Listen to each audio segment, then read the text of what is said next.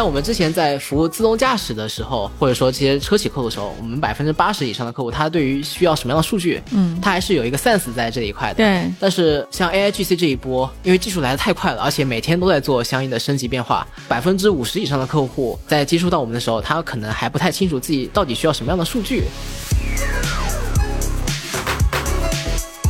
当时我做的一个策略是监控全网的一些金融的舆情，嗯，然后去分析，哎，哪些股票它的情感倾向是正向的，哪些是负向的，提取一个跟情感相关的一个另类的投资的一个因子。那光靠人工去，比如说每天处理几十万条新闻是肯定来不及的，所以当时我们是通过算法的方式去做这个事情。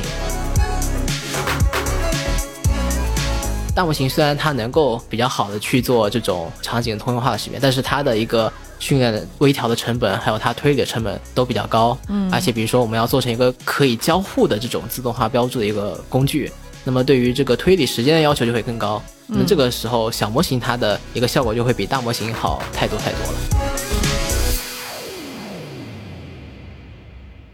亲爱的听众朋友，大家好，欢迎收听本期的创业内幕，我是主持人 Lily。本期请到的嘉宾是来自于人工智能行业数据领航员公司整数智能的创始人林群书。群书跟大家打个招呼吧。创业内幕的听众朋友们，大家好，我是林群书。那目前呢是浙江大学计算机博士，在休学做这家公司。那整数智能呢是一家给人工智能行业的公司去提供专业的数据工程平台，还有我们专业的数据服务的这样一家公司。对群书啊，除了是整数智能的创始人哈，浙大的博士，同时他有一个很很骄傲的身份哈哈，是我们 fellows，是的是的是的呃二二届的同学，对不对？呃，应该是二零二一年，二一年啊，你看我记错了，因为我们真的是这几年积累我了，每年都来，对，因为活动太棒了，所以每年都来。对谢谢谢谢捧场。我们刚才其实，在一开始就介绍了，说整数智能是一家人工智能行业的数据领航员哈，这个词听起来很难想象它是一个什么样的这个生意，你要不要给我们大家介绍一下？在人工智能行业，大家会有三方面的需求。第一块是算法，第二块是算力，第三块是数据。那数据呢，其实是很关键的一个要素。就像比如说，呃，人他从小孩子变到一个成年人，他在这个十几年的生活中会经历大量的学习。那像我们的一个算法，它从什么都不会到变成能够解决各种各样的任务，比如说像图像场景的目标检测、语义分割等等，它也需要大量的数据去学习。那日常生活中其实产生这些数据都是非结构化的数据，就它没有经过任何的标注，或者说机器看不懂这样形式的一个数据，我们就需要把这些非结构化的数据变成结构化的数据。简单说就是变成机器能够看得懂的这样的形式的数据。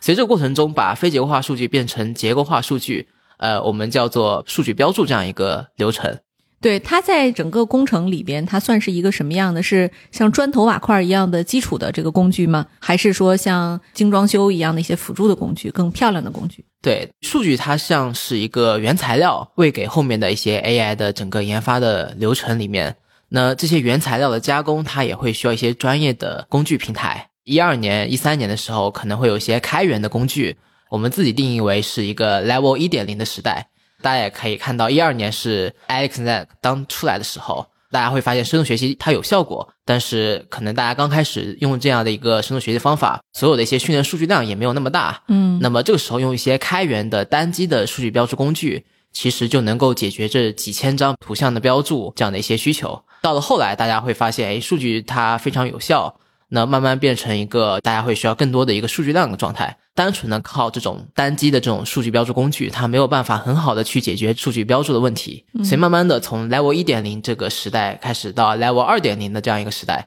就大家会有一些众包的标注平台的出现。那众包标注平台它的一个特点就是更加高效的去堆能力去做这种数据标注。我们的一些标注人员的质量管控、流程管控，还有包括统计分析等等功能，可以使得整个数据标注的流水线能够更加的高效，在短时间内产出更多的数据。但是 Level 一点零和 Level 二点零本质上都是一样的，它都是靠纯人工的方法去做数据的标注。嗯，我正想问，这都是人力自己手动去做是吧？嗯对对对，所以大家之前会说数据标注行业是一个人力密集型的行业，这句话不假。一个程序员一天能标注多少条数据？我们之前碰到很多算法工程师，他找不到专业的一些数据标注服务商，他就只能自己去标数据。我们可以这么去算，拉一个这种二 D 的 bounding box，就是一个二 D 框，大概是十秒钟的时间，嗯，那么差不多一一分钟就能拉六个这种二 D 框，一个小时差不多是三百六十多个。因为要考虑到人他是有疲劳的，对，所以一个小时可能只能拉三百多个这种二 D 框，极限，就是我们那个理想状态。这个人不喝水，不上卫生间，对吧？是的，是的。那这样，比如说他一天可能工作八小时，那一天下来可能也就个两三千个这种 bounding box，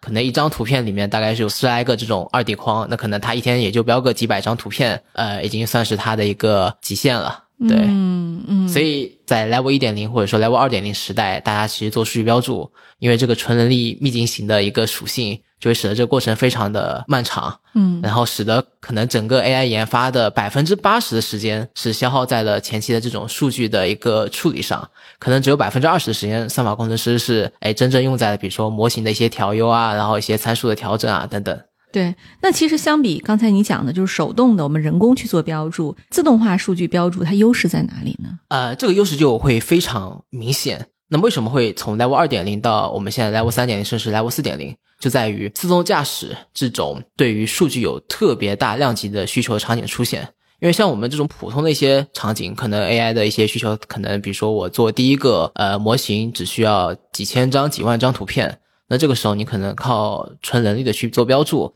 你也能够比较好的去解决。就算这个过程中可能标注质量没有那么好，标注员的一些本身的对于这个行业的一些标注的规则理解没有那么高，你也能够把这几万张图片高质量的交付。但是自动驾驶行业，它可能是几百万甚至是几千万张这样的一个数据量级。这个量级上来之后，其实就会发生质变。嗯，所以自动标注它的一个核心本质就在于让算法去完成一部分的重复性的标注的工作，那让人工再去完成哎算法标注之后的这一部分的一个标注。这个其实有点像人机协同的一个过程，对，让机器先完成这些重复性的工作，人工再把剩下这些检查的工作去修正掉。对，所以像我们定义整个 Level 三点零到 Level 四点零。我们会想着去从原来的百分之百的这样一个人工标注的一个程度，降到可能只需要百分之一到百分之十的人工标注的工作量。那么具体来看，Level 三点零的话，它其实是，哎，我可能会去研发一些算法，针对某些特定的场景去做这样的一个自动化的标注。嗯，那这个自动化标注可能，比如说我从自动驾驶场景迁移到安防这个场景，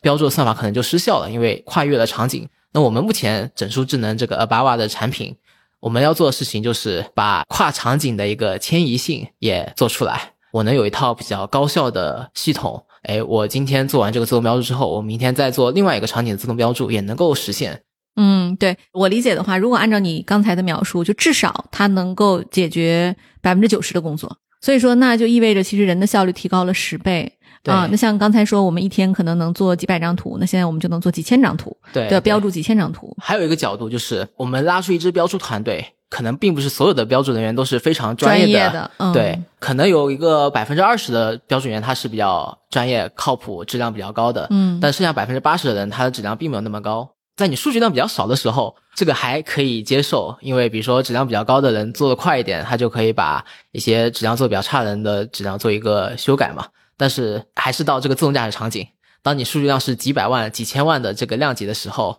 百分之八十的这些质量比较差的标注员生产出来的数据，它还需要这百分之二十的质量比较好的标准员去修正。嗯，但是好的质量的标注员没有那么多，远远限制住了你整个数据量产的一个速率。对，特别是质量，这有点像流水线。可能过去我们没有自动化之前，人工去做一些什么供应链上一些流水的工作，那肯定是有熟手工、有生工。到最后，我们现在可能就已经可以做到机器可以完成的比人更好，甚至很多时候，对吧？对然后他做完之后，人可能就加一些，比如纽扣啊什么这种精细工作，人再来做。对对对，然后做一下检查的工作就 OK 了。对，这样效率会大大的提升。是的，是的，是的。哎，对我就很好奇，群叔你是怎么发现了这样的一个机会的呢？这个其实还是挺有趣的。一八年的时候，我当时做了一段量化投资，然后当时我是用一些 AI 的策略去做量化。当时我做的一个策略是监控全网的一些金融的舆情，嗯，然后去分析，哎，哪些股票它的情感倾向是正向的，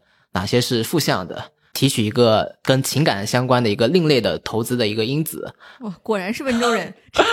太厉害了，太厉害了，太厉害了！那你那模型还在吗？我能用吗？可以，可以。其实这个可以插个题外话，就当时为什么做这样一个因子策略，就是因为当一只股票它被过度报道了，它在下一个月它的下跌概率是非常明显的，这个可以通过过往的一些数据回测出来。哪怕是正面的报道吗？对，因为你可以考虑正面报道多了之后，大量的散户涌进来，股价推升之后，它不可避免的会有一波就是下跌的抛货这样子。对，所以有了这样一个因子在，我们可以去。筛选出我们的一些持仓里面是不是有一些有风险的股票的头寸，对，然后这个时候再人为的去判断一下，我是不是要减仓还是在观望，对。对对，所以对听起来太酷了，对，所以当时就会需要就是我尽可能的把这个衡量情绪的一个因子做的准确，对，那光靠人工去，比如说每天处理几十万条新闻是肯定来不及的，所以当时我们是通过算法的方式去做这个事情。但是通过算法的方式做这个事情，就会碰到一个问题，呃，我们最早会用了一些这种开源的一些文本语料，发现训练出来的模型准确率就奇差，可能百分之七十都到不了。那后来，哎，仔细看了一下语料，发现这些语料都是一些八卦呀这种 类型的语料。那这种语料让机器学习进去，其实就是 garbage in garbage out，它其实完全无法理解这种金融领域的这种专业的一些语料。嗯，所以我当时就去市场上找一些。能做数据标注的供应商，然后就发现一个问题：一方面，他们对于整个人工智能行业的理解没有那么透，所以跟他们的交流其实会感受到特别的累。然后第二点就在于，他们自己做数据的这块的一些文本的标注，其实也没有什么专业的工具，嗯，整个生产数据的效率非常低，嗯，所以我当时看到，哎，既然他们做这些数据这么累，而且这个行业那么的，比如说人工密集、人力密集。那我是不是可以自己出来改造一下这个行业？嗯，对，所以后来就开始去了解一些朋友们，因为当时我是做文本这一块的算法的时候，发现哎，这块的一些供应商其实并没有那么的高效自动化。那后来去看像图像数据啊、音频数据，还有像一些视频数据这些呃人工智能应用的一些研发的实验室，还有像这些朋友们他们在自己研发过程中一些实际的感受，发现他们也有这方面的一个痛点。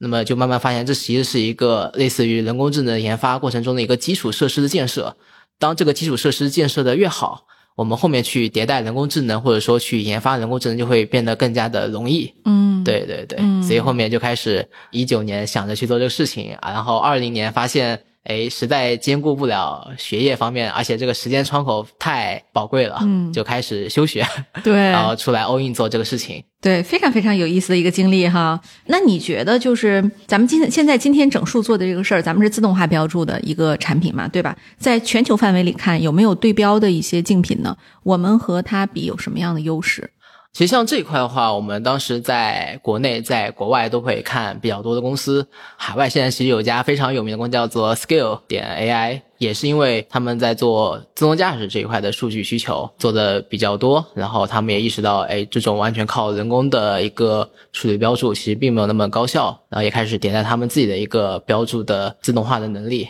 只不过他们这种标注自动化能力在平台的开发上，它可能会分成两个产品，一个是 Rapid，还有一个是他们的 Nucleus。呃，然后 Nucleus 就是刚才说的，就是可以把模型做一个训练、做一个迭代的一个产品的功能。但是它其实相当于这个两个平台是独立的两个产品，所以在具体比如说刚才定义的构建 Level 四点零的这样一个智能的一个数据工程平台上，它的一个使用方面没有那么的高效。但是我们其实，在做这个事情的时候，我们的出发点就是让整个数据的标注更加的自动化。嗯，所以像比如说，我们会把在模型训练环节得到的一些最新的模型，可以一个更加高效的方式直接接到我们数据标注的一个自动化的环节。数据标注过程中生产出来的高质量的数据，又可以接到模型训练上面。那就使得它变成一个更加高效的数据闭环，嗯，然后使得一个之前从来没有开发过人工智能算法的一个项目运营的人员，他也能够非常方便的使用我们这样一套平台，不断的去迭代这个自动化标注能力，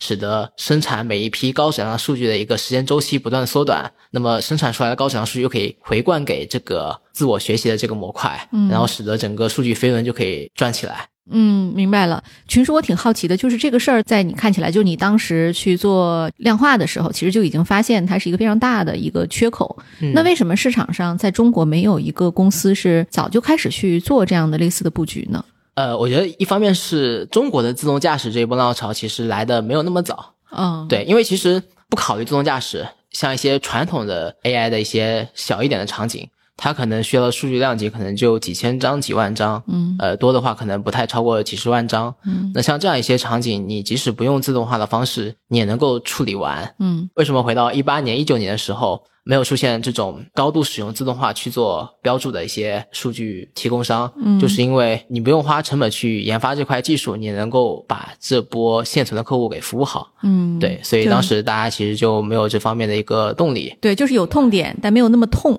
对不对？对对。嗯然后另外，我们这个行业的一些从业人员，他其实可能本身也并不是自己就是做算法的，嗯所以他可能天然的会对这方面的一个技术的一个应用，它是比较陌生的。然后因为我自己本来就是做 算法的，所以会天然的，就我们的出发点可能就是，哎，我想通过一个更加人机协作的这种方式，让机器去辅助人去产出更多的数据。那么人在帮助这个机器变得更加的聪明。对，哎，我记得刚才你提到了嘛，就是今天整数智能的产品能够确保我们的数据的这个质量和准确性是大大提升了的。对，那其中呢，我们的一个明星产品就是四 D 标注工具，对吧？对。就首先您，请您给我们介绍一下什么是四 D 标注，就它和二 D、三 D 标注有什么区别吗？其实四 D 标注它多出来的这个 dimension 就是它把时间序列的信息融合到了原本的一个三 D 的数据上。那么相当于在四 D 空间中做的一个标注，可以自动的投影回到原本的二 D 空间。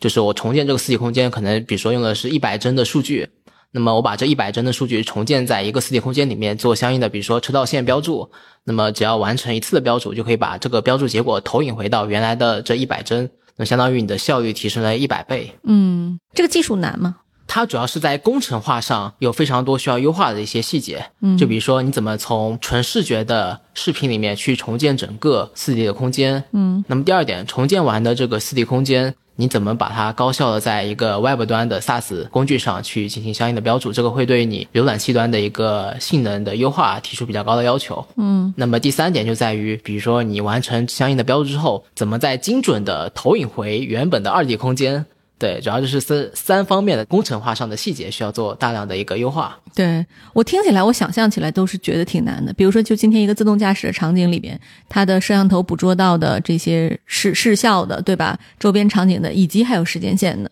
比如说我我在调用的时候，可能我我要回到某一天天气情况什么样的情况下，我要去看车的那些反馈和数据，确实是它需要一些比较大的挑战和门槛。嗯有意思哈，非常非常酷。对我也想问问啊，据我所知，您的这个联合创始人叫赵子健是吧？啊子健子健他是浙大的法学硕士啊，因 为我挺好奇的，就是法学硕士和一个算法方向的专家联合创业，这中间有什么样特别奇特的一些化学效应吗？啊、其实当时认识子健的时候，呃，我当时是研究生一年级，他才大一，然后他当时读的也不是法律，他读的是传媒学。嗯然后当时我们就开始，差不多是一八年、一九年的时候，准备筹划这个项目。这个项目开始之后，哎，我在团队负责产品和技术，然后子健负责市场和销售这一侧。那么后面其实我们做着做着发现，这个行业其实对于法律的一个认知还是比较重要的。嗯包括我们可能会更加需要关注量的数据对对数据的一些法律安全方面的事情。嗯所以等到子健大四的时候，他当时保研嘛，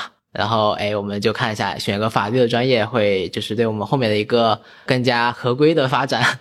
会有一些资源上的辅助。嗯所以他现在就是学了法的这个硕士，嗯然后现在也在跟我一起休学、哦 做这个事情。对，也是一个小学霸，对吧？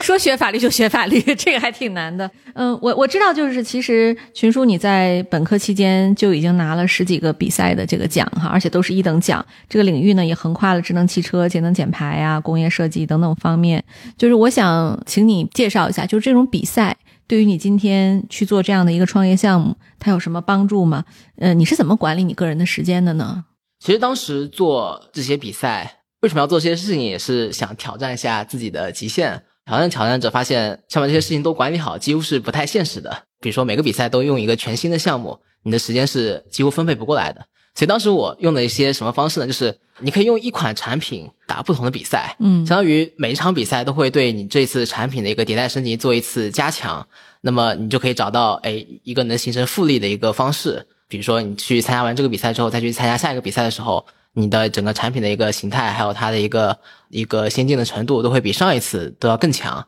所以通过这种方式，当时我们拿了非常多的一些奖项，包括其实我们在创业的早期打了非常多的一些创业的比赛，也是基于这样的一个思考。有个可以分享的事情就是，其实大家在创业早期都会找一下启动资金。那我们的启动资金其实最早的时候是来自我们浙大的一个创业的一个这种项目，嗯，会给到我们，比如说这种几万块钱的一个启动资金。然后我们拿到这个钱之后，呃，我们再去打一些其他的这种创业新创业的比赛。我们当时不仅在杭州打，还在全国各地打这种创新创业的比赛，然后差不多就能攒个小几十万的一个启动资金，然后就能够把这个项目给启动起来。哇塞，这个太厉害了！对，就所以你们在创业之前，你们就解决了第一笔资金的问题了。是的，是的，是的。嗯，那你觉得就是浙大它本身的这个创业创投环境，对于今天你创业来讲，是一个什么样的独特的有帮助和助力吗？呃，其实我觉得这个非常非常重要，在浙大的一些学习的经验，还有包括加入的一些跟创新创业相关的组织协会，还有像俱乐部。那我自己加入的，就像比如说 ITP，就是我们浙大的一个创新创业管理强化班，像它已经快二十多年的一个发展过程，然后也出了不少上市公司的董事长。嗯，然后还有像。求是强音俱乐部，然后他是浙大会请这种非常知名的浙商，然后也有一些是上市公司的董事长，嗯，然后来成为我们学生的老师，展开一年的这种老师带徒的这种模式，然后他可能也会带上自己的一些身边创业的一些呃非常厉害的前辈，然后来一起带我们。像这样的一个俱乐部，我已经报名了四期了，然后每一期其实收获非常非常大。其实从他们身上就能感受到非常强的一个创业的精神，然后包括他们的一些方法论，甚至还有一些他们的人脉，他们都会非常无私的帮助到我们学生。所以我感觉浙大它其实在非常多的方面给予了非常多的一些支持。对，因为我也每年见很多很多的同学啊，就因为我们有 fellows，然后同时呢，我还每年要招大量的实习生。我自己的感受下来，就是浙大的同学他整体的对于创业的热情。和他 readiness 的这个程度是好于北大清华的，这个事儿有点让我意外。就是一一开始的时候，我是觉得有点 surprise 的。后来就是我也就跟朱可桢的人聊过嘛，就是然后感觉每一个这个浙大出来的人，他们对于创业这个事儿，从第一天入学校，他们就有 sense。啊，然后 对，而且他对他还有那种专门的创业的课程，对对，然后他配套的所有的这个资源，从财务上的、知识上的，包括说跟外部资源的链接，哈，跟 VC 的这种协同，都是相当相当好的，非常非常完整。我觉得可能跟清北啊，它是一个太过于综合和大的，又 base 在北京的这样的学校，所以他可能要要想的事情会更多。当然，清北那也是顶级的好，可是就是我确实觉得浙大有非常不一样的地方，所以刚才我特意问问你。就听下来的话，就是在课程设置上，其实有很多实战型的、针对创业的实战型的课，还有企业家直接来讲 case，对吧？呃，我感觉其实后者会对我的帮助会更大一点。像求是强音，呃，我跟里面的浙商差不多有四位老师，每个位老师都学习了一年的时间。嗯，其实从他们的身上就能学习到非常多的一些宝贵的跟创业相关的一些精神还有经验。那么另外一块就是他们的方法论。比如说，像我现在就非常关注企业内部的一方面是战略，嗯，还有组织建设，围绕这两块去展开，比如说企业建设的工作，效率会非常非常高，嗯，对。同时，老师们他们还会带来一些他们的一些给企业的帮助，就比如说我们之前想认识一家我们潜在客户的公司的董事长，当时我的其中一位老师就非常非常棒的帮我们介绍了这方面的一些联系，那我们这个合作就能够比较好的去促成。哎，但像你们这些老师，您刚才讲到的浙商有哪些我们都知道的企业家吗？比如说像西子控股的，像那个王水福，嗯，呃，比如说像那个每日互动的方毅，然后像那个恒毅集团，对，他这些老师真的是全职要在这里边上课吗？呃，他并不是全职上课，他有点像是 workshop，对，有点像 workshop，就是差不多一年会有三十多个浙商导师，每个老师会带三四个或者说十几个学生。可能会有八次的活动，这八次活动就是面向全组展开的，但是你可以随时随地都去呃跟老师们去交流。嗯嗯，对对对。然后具体的，比如说这八次的活动，就是哎，老师们可能根据自己企业的一些属性，还有他比如说对于学生的一些培养的方式，他自己去设计。对，也有比如说像特别好的同学，可能就直接去做管培生，或者直接加入了，对吧？是因为像整个求是强音这个组织，它有一部分是。未来打算去创业的，嗯，还有一部分可能是新生代，就是他们有自己的一些家族企业，嗯，然后他可能也是想就是怎么去学习经营自己的企业，嗯，那还有一些可能就是在校的大学生，他们可能考虑以后去一个比较不错的职场企业去成为管培生啊，或者说成长啊、历练啊这种，然后还会有一些做投资的 呃朋友们，他们可能进来找找项目啊，你干嘛要笑？太 low 了，投资朋友们在里面，那那还是很有帮助的，因为做投资朋友们他们看的会比较广，对，但是因为我们天天在办公室里面研发自己的产品，可能这个视野还是局限了一些，嗯，所以他们就会哎说，哎这个项目我之前跟他们创始人聊过，要不我给你介绍一下，哇，这个效率就非常高，就要比我自己去，比如说找到他的联系方式，然后去介绍一下，对，这要个倒是。投资人的人脉相当的广，对吧？对嗯，所以就是一个非常棒的一个，大家都可以在里面去交流学习。对，其实是一个拉长版的 Fellows，我理解，就 Fellows 可能就是在七天之内、五天之内，对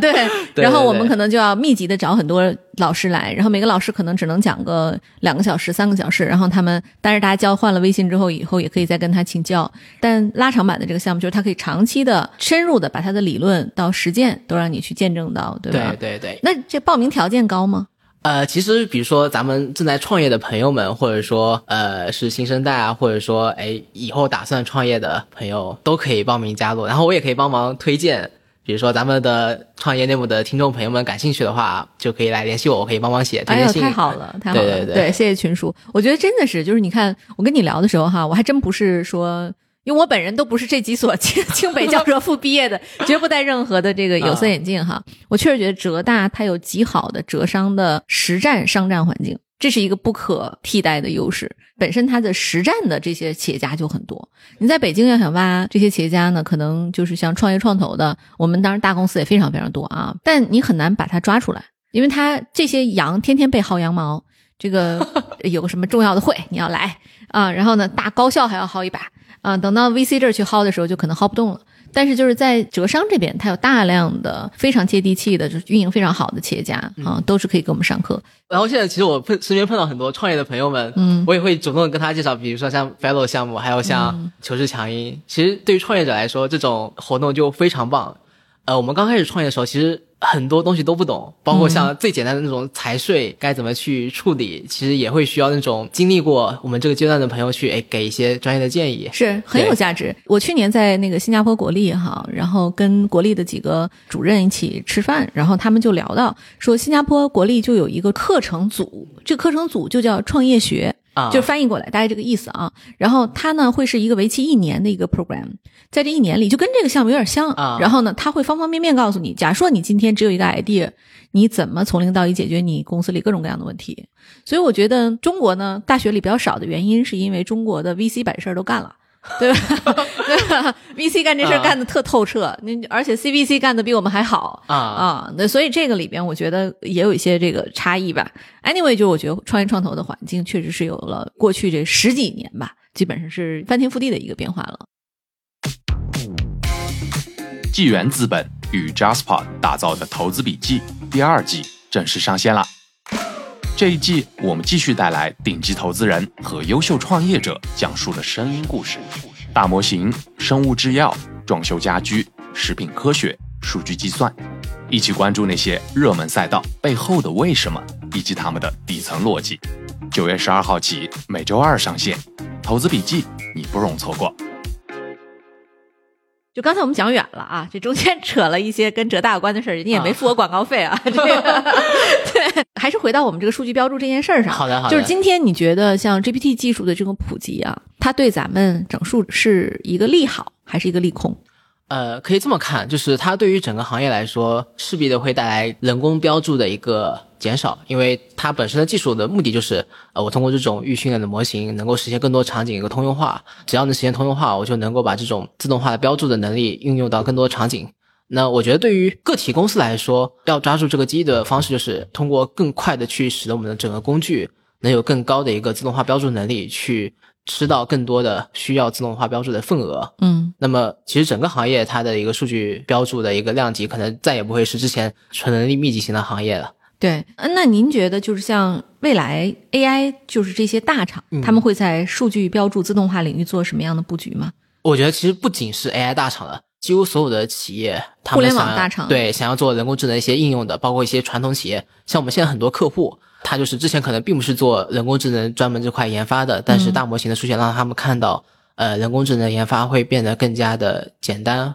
或者说他们也可以去拥有自己的一些人工智能应用出来。那这个时候对于他们来说，一方面他们需要一些算法，算法的话有一些开源的模型可以去使用嘛，同时他们还会需要一些算力，比如说像各种 GPU 的一些芯片，这也好去买。那么第三点就是他们需要一种更加高效的去获取高质量数据的一个途径。所以这个时候，自动化标注会成为这个途径里面的一个必经之路。但是他们自己去搭建一个这种自动化标注的平台，这样一个数据闭环的引擎是非常耗时耗力的。就以特斯拉为例，对特斯拉其实一八年的时候，它的数据标注还是纯人工的。当时他们一段 clip 可以理解成一段视频的这种标注，它需要五百多个小时的纯人工。但是到了二一年，它在特斯拉 AI Day 上，算法加人工加起来不到一个小时的时间，就能把之前五百多个小时时间的这样一个数据的一个标注工作给解决掉。嗯那它是经过了三年的时间的发展，用了最优秀的工程师，然后才迭代出来这样一套 data engine。那么对于大部分的一些企业，比如说咱们的传统行业的企业，一些做互联网的一些 AI 的公司等等，他们其实并没有那么多的时间精力，或者说他们也没有那么多的充裕的这个时间去先等着自己先把这套系统开发出来，然后再去迭代自己的 AI 的一些应用，他们是等不及的。所以这个时候，对于他们来说，如果有一家企业能够提供现成的一套数据闭环的引擎，能够给他们提供这样一套 data engine，他们大概率会选择哎，直接用现成的这样一套方案，快速的去迭代自己在 AI 行业这种垂直落地行业的一些能力。明白。哎，但像刚才你介绍过，说它其实跨场景嗯，对于这个标注是一个非常大的挑战。对对，整数现在能解决什么样的到什么程度了呢？呃，比如说像我们之前做跨场景，我们的方式是在前面几批数据先进行人工的标注，嗯，然后我们去迭代一下，重新训练一个小模型出来。那这个时候，这个小模型因为有了垂直领域数据的一个训练，它会在这个场景有一个比较好的一个效果。我们做的事情就是让这个平台使得整个训练的 pipeline 会变得更加容易，并不会需要一个专业的算法工程师去做这个事情。嗯像这一波大模型出来之后，呃，我们会发现，像大模型它在一些通用场景的识别的能力是要好于一些小模型的，所以这个时候我们就有了一个互补的一个策略，在前期这种人启动的环节，就是数据积累没有那么多的环节，我们可以用一些，比如说像 Segment Anything Model 这样的一些大模型去做一些人启动环节的标注。那这个环节也能提升数据标注效率，而且呢生产出了一批高质量的数据。嗯那这批高质量数据生产出来之后，哎，我们再拿这批数据去做刚才这种训练小模型的事情。那为什么要做这样的一个互补呢？就是因为大模型虽然它能够比较好的去做这种场景通用化的识别，但是它的一个训练的微调的成本，还有它推理的成本都比较高。那小模型它就有个好处，就是推理的环节它的消耗并没有那么大，嗯而且比如说我们要做成一个可以交互的这种自动化标注的一个工具，那么对于这个推理时间的要求就会更高。那这个时候小模型它的一个效果就会比大模型好太多太多了。对对对，这个非常容易理解。哎，对，那咱们现在已经商业化了吗？啊、是的，是的。虽然我们整个去年一直在做产品的一些迭代，但是我们整个产品迭代是和头部的一些 KA 客户一起去做的。嗯所以像我们其实从去年就已经开始有一些自动驾驶车企的一些订单，自动驾驶算法公司的订单，还有一些垂直长尾的一些行业的一些客户。呃，为什么我们能做一些垂直的一些长尾的客户，就是因为。我们在构建这个平台的时候，其实就抓住了数据它的类型，比如说有图像、文本、音频、视频，还有一些多模态的数据。我们围绕这几种数据类型去开发能够覆盖这几种数据类型的工具，那么我们就能够标准化的去服务所有的这些人工智能应用场景对于数据的需求。嗯它可能不太像一些工业软件，比如说我从核电站到比如说其他的一些工业场景，我可能整个数据处理或者说这种工业软件就要发生一次翻天覆地的一个大的修改。在人工智能这块的数据处理这一块，我们只要抓住人工智能的任务，比如说图像领域有呃目标检测、语义分割，音频这个领域有 ASR、TTS，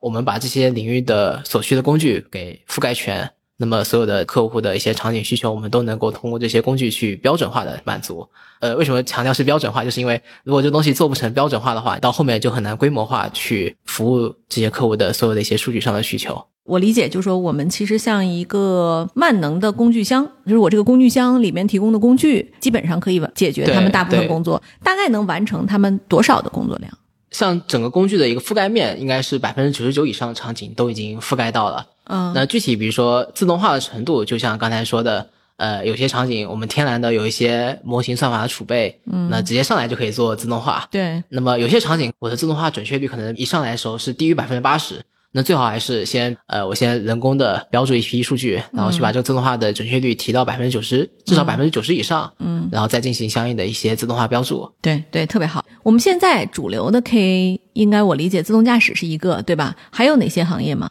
呃，像自动驾驶，然后第二块就是我们现在泛 AIGC 这个行业，这块又可以细分为 AIGC 生成文本、AIGC 生成图像、AIGC 生成音频，每一块都会有我们专业的一些解决方案在里面。嗯比如说像大模型这一块，我们目前给非常多的一些头部的客户做了我们从数据的采集、数据的清洗，还有数据的标注整个链路。我们会发现一个点，像我们之前在服务自动驾驶的时候，或者说这些车企客户的时候，我们百分之八十以上的客户，他对于需要什么样的数据，嗯他还是有一个 sense 在这一块的。对对他知道我想要获得什么样的数据，我们给他去出专业的解决方案。但是呃，像 AIGC 这一波，因为技术来的太快了，而且每天都在做相应的升级变化，我们可能百分之五十以上的客户在接触到我们的时候，他可能还不太清楚自己到底需要什么样的数据，因为他的算法可能目前还没有定下来，到底有哪一块的算法。所以这个时候我们就会跟他去讲，哎，比如说这些大语言的模型，他们在当时选数据的时候是怎样一个采集到清洗再到标注的环节，嗯使得他们这块发挥比较好的一个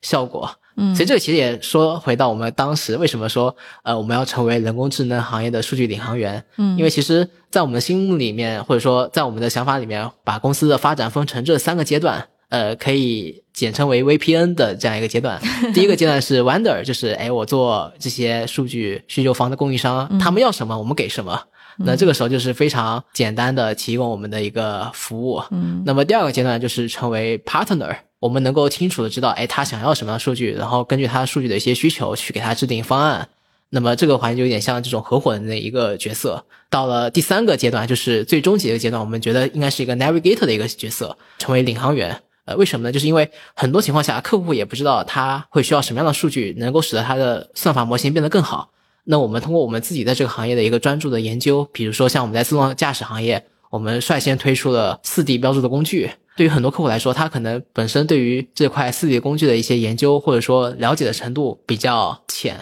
那这个时候，我们就会诶，基于我们之前一些合作的经验，还有包括我们自己的一些研究的成果，会告诉他，诶，为什么咱们要去选择一些四 D 标注的一些数据解决方案？那这个会给企业带来什么好处？那具体如果我们想用的话，我们应该怎么去构建我们这个四 D 合作的一个整体的框架？怎么采集数据？怎么去标注数据？那么我会把整套这个比较清晰的解决方案给他们摆在前面，让他们可以比较方便的去选择，而且知道每个方案之间的一个孰优孰劣。就我们的认知是要达到，甚至是超过我们很多客户对于数据这方面的一个认知，还有包括我们要比他们更了解他们到底需要什么样的数据，他们需要什么样的数据能够把这个模型做得更好。对，就是从 partner 到 navigator 这一步，其实还是挺难的，对对吧？？啊，你要从合作到引领啊，这个其实是制定标准的一个过程了。对我非常非常期待看到这一天啊！对谢谢谢谢你预计什么时候可以盈亏平衡？呃，我们估计今年的时候就直接能做到盈亏平衡了。公司现在多少人呢我们差不多是四十来号人，哦然后有一半是我们产研的团队。哎呦，那真的是很厉害呀！你们成立也就是有个三年，呃，我们融资主体是在二一年的时候成立的，嗯，对，前面的时候我们就没有选择去融资，当时是想做一家小而美的公司，然后盈利一波，然后招一波人，后来发现这个速度太慢了。嗯二二年的时候，一月的时候完成了我们第一轮的融资，然后引入了产业的投资方，然后他给我们带来很多产业上资源，这个发展速度一下快了很多。嗯包括可能在二一年的时候，我自己还在写一些代码，因为团队里面没有专门负责这一块的同事嘛，所以在完成融资之后，我们专门去招募了一些更合适的一些人进来。那我就从写代码这边解放出来，开始做我们这块产品，所以在整个去年我们的产品发展就比较快。嗯然后今年就是因为我们又融完了一波资，然后我又从产品这块的角色解放出来，开始准备做一些市场方面，还有像我们海外方面的一些布局，就可以做起来了。我群叔你太厉害了，就是其实你打了这么多创业比赛，到你最后真的实际下场去管理一家公司，嗯跟客户去谈判，然后搭建团队、搞组织，嗯，你觉得有什么是你之前完全没有意料到的挑战？百分之九十五以上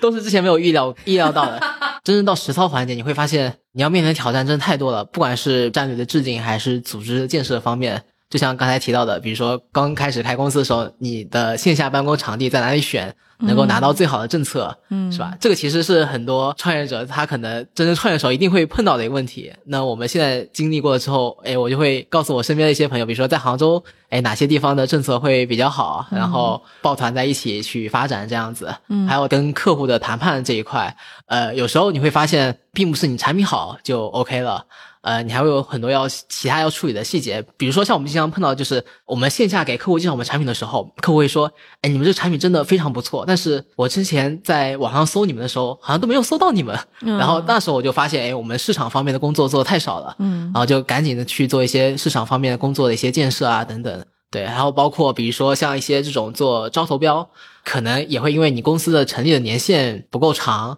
然后会让你这一轮没有办法进来。但是，哎，你有时候也会可以通过，比如说像四级标注这个产品，只有我们有，但是其他供应商没有。这个时候，他们也可能会放宽这个准入的门槛，因为你能够带来一些独一无二的价值。所以，这个也是我们后来做一些产品研发过程中，我们会更加专注这个产品功能是我们有，但是别人没有的，我们就要快速把它研发出来，然后做大量的市场宣传，这样能够帮助我们销售的同学去更好的去开单。对，就非常非常多这样类似的一些细节，就是在创业过程中才会真正碰到。但是你之前打比赛，可能就是大家把 PPT 做得更好看，然后让整个故事听起来逻辑上是没什么问题，但是细节上可能就没有那么多考虑。对我我借用一个你的说法，嗯就是你在做创业大赛的时候，它是一个二 D 的产品。啊，对吧？啊，但是到你今天开始真的下场的时候，是一个三 D 的挑战，对吧？就几何级的各种困难。对，但是我觉得群书做的真的非常好哈，我非常非常骄傲，就我们 Fellows 同学里有了你，谢谢让我们这个项目也这个蓬荜生辉啊。没有 没有，还是我跟 Fellow 学习的特别多。嗯，对，因为像当年我们刚开始创业的时候，我自己有个想法，就是世界上一定有人在做我想做的事情。那当时我们是通过去拜访一个个就是我们的师兄，但这个其实效率并没有那么高，你可能一顿饭就只能跟一个师兄去聊。所以当时我们就在想，哎，什么样的方式能够提升我们快速跟前辈们学习的一个效率？嗯那么 Fellow 其实就是一个特别好的活动，相当于一整天会有非常多的嘉宾，然后来分享一些他们的一些经验。更重要的是，很多是没有办法在线上播出的内容，嗯线下其实就可以深度的去交流分享。对，对而 Fellows 同学之间的，我觉得这个 bonding 也是越来越好了。是的，我记得呃前几天我看还有人说在那个硅谷搞了一个、在湾区搞了一个活动啊，说要不要大家一起吃个饭啊？我就是去湾区的时候就找到我们当时同一组的，对对对对，真的吗？对对对。啊，那你要看那个最早那一届的，一七啊年的那届 Fellow 哈，一七一八年特别多，我们的那个他们就很多留在美国了。留在美国那边？对对对，下次去可以到时候再挖一挖，有没有草的 草的师兄。对，好，对那个特别特别感谢群叔嗯啊，这期节目就让我也觉得这个脑洞大开。就我其实都不知道，在这样一个就人工智能高速发展的这么一个时代里，很多工作还是手动的。可见，就是说，你可能这技术跑得太快了，我们后面一套的生态其实都没有及时的赶上，对吧？对，感谢群叔，就是让我们今天看到了大家都在为这个事情努力哈，看到了蓬勃的希望。嗯那作为呃我们今天节目的最后一个问题吧，就是有很多年轻人也是我们节目的听友哈，他们是大学生或者刚刚初入职场的人，你要不要给他们一点建议？哦，因为因为其实我我自己也还算是个年轻人，我觉得其中一点就是呃，一定要跟有经验的前辈们去多学习、多交流，嗯然后这个过程中可以让自己非常快速的去提升。然后另外一个点就是，确实得需要每天去复盘一下哪些事情可以更高的去提升自己的效率。效率在整个创业过程中实在太重要了。对然后不管是组织的建设方面，还是创始人自己的效率本身，都有非常多可以提升的一些地方。如果能做得好，那整个企业的发展也会变得更快。对我非常非常认同，就是创始人本人其实是公司最大的天花板，就所以大家一定要努力的学习，不断的学习哈，追赶上最新的技术，然后也要向更多的前辈去学习他们先进的管理啊、组织运营上的一些经验啊。是的是的我们今天聊了这么多哈，群叔也介绍了整数，然后也介绍了整个行业。啊那如果今天刚好有客户，他就需要这样一个数据标注的技术，怎么在网站上找到我们呢？可以直接关注我们微信公众号“整数智能 AI 研究院”，嗯然后里面有我们的一个比较全的联系方式。嗯，然后那如果有同学想要加入我们，也可以在各大招聘网站上找到我们，是吧？是的，是的。然后刚才公众号也可以直接看得到。对你现在比较急缺的什么人才？呃，市场嗯 特别缺，市场是说销售型的还是 marketing 型呃，的？做 marketing 型的，然后包括他们能非常好的去做国内还有一些海外这方面的一些 marketing。内容对吧？确实是很稀少的，找到这样的人，他得懂技术本身。对对，嗯但是这块我们也会自己去培养他，就是从一个不懂技术的人也能够去懂一些这种做 marketing 所需要到的一些技术的一个层面。对，是 base 在杭州啊。。对对对，在嗯杭州。所以大家呢，如果是在如果对杭州这个城市有兴趣，by the way，这个城市非常非常美，非常宜居哈。然后那个、刚好我们还在杭州的江景房这边，所以到时候可以边上班边看江景，还是很、很舒服的。哦太美了。对，所以大家呢一定要积极的考虑加入整数智能哈。好，特别特别感谢群叔，本期呢我们有一个非常精彩的访谈啊，最主要是我们要在节目的最后热烈的祝贺一下群叔本周求婚成功。谢 谢谢谢。对，那天我给你发提纲的时候，你就告诉我说丽姐没有时间改，我在筹备我的求婚。是的对是的是的对，所以你你你太太会介意你创业者的身份吗？她她其实她其实还是挺支持我的，像我们之前做一些这种市场方面的内容，呃，我们公司其实当时也没有那么多人。很多时候我是找他帮忙，因为他自己也是做算法这一块，所以他天然对人工智能非常非常非常了解。哦，对对对，所以他是搞技术的。对他也是做技术这一块的，哦然后也是我们当时在浙大创业的一些社团里面认识的，对，他是被你的技术能力倾倒了吗？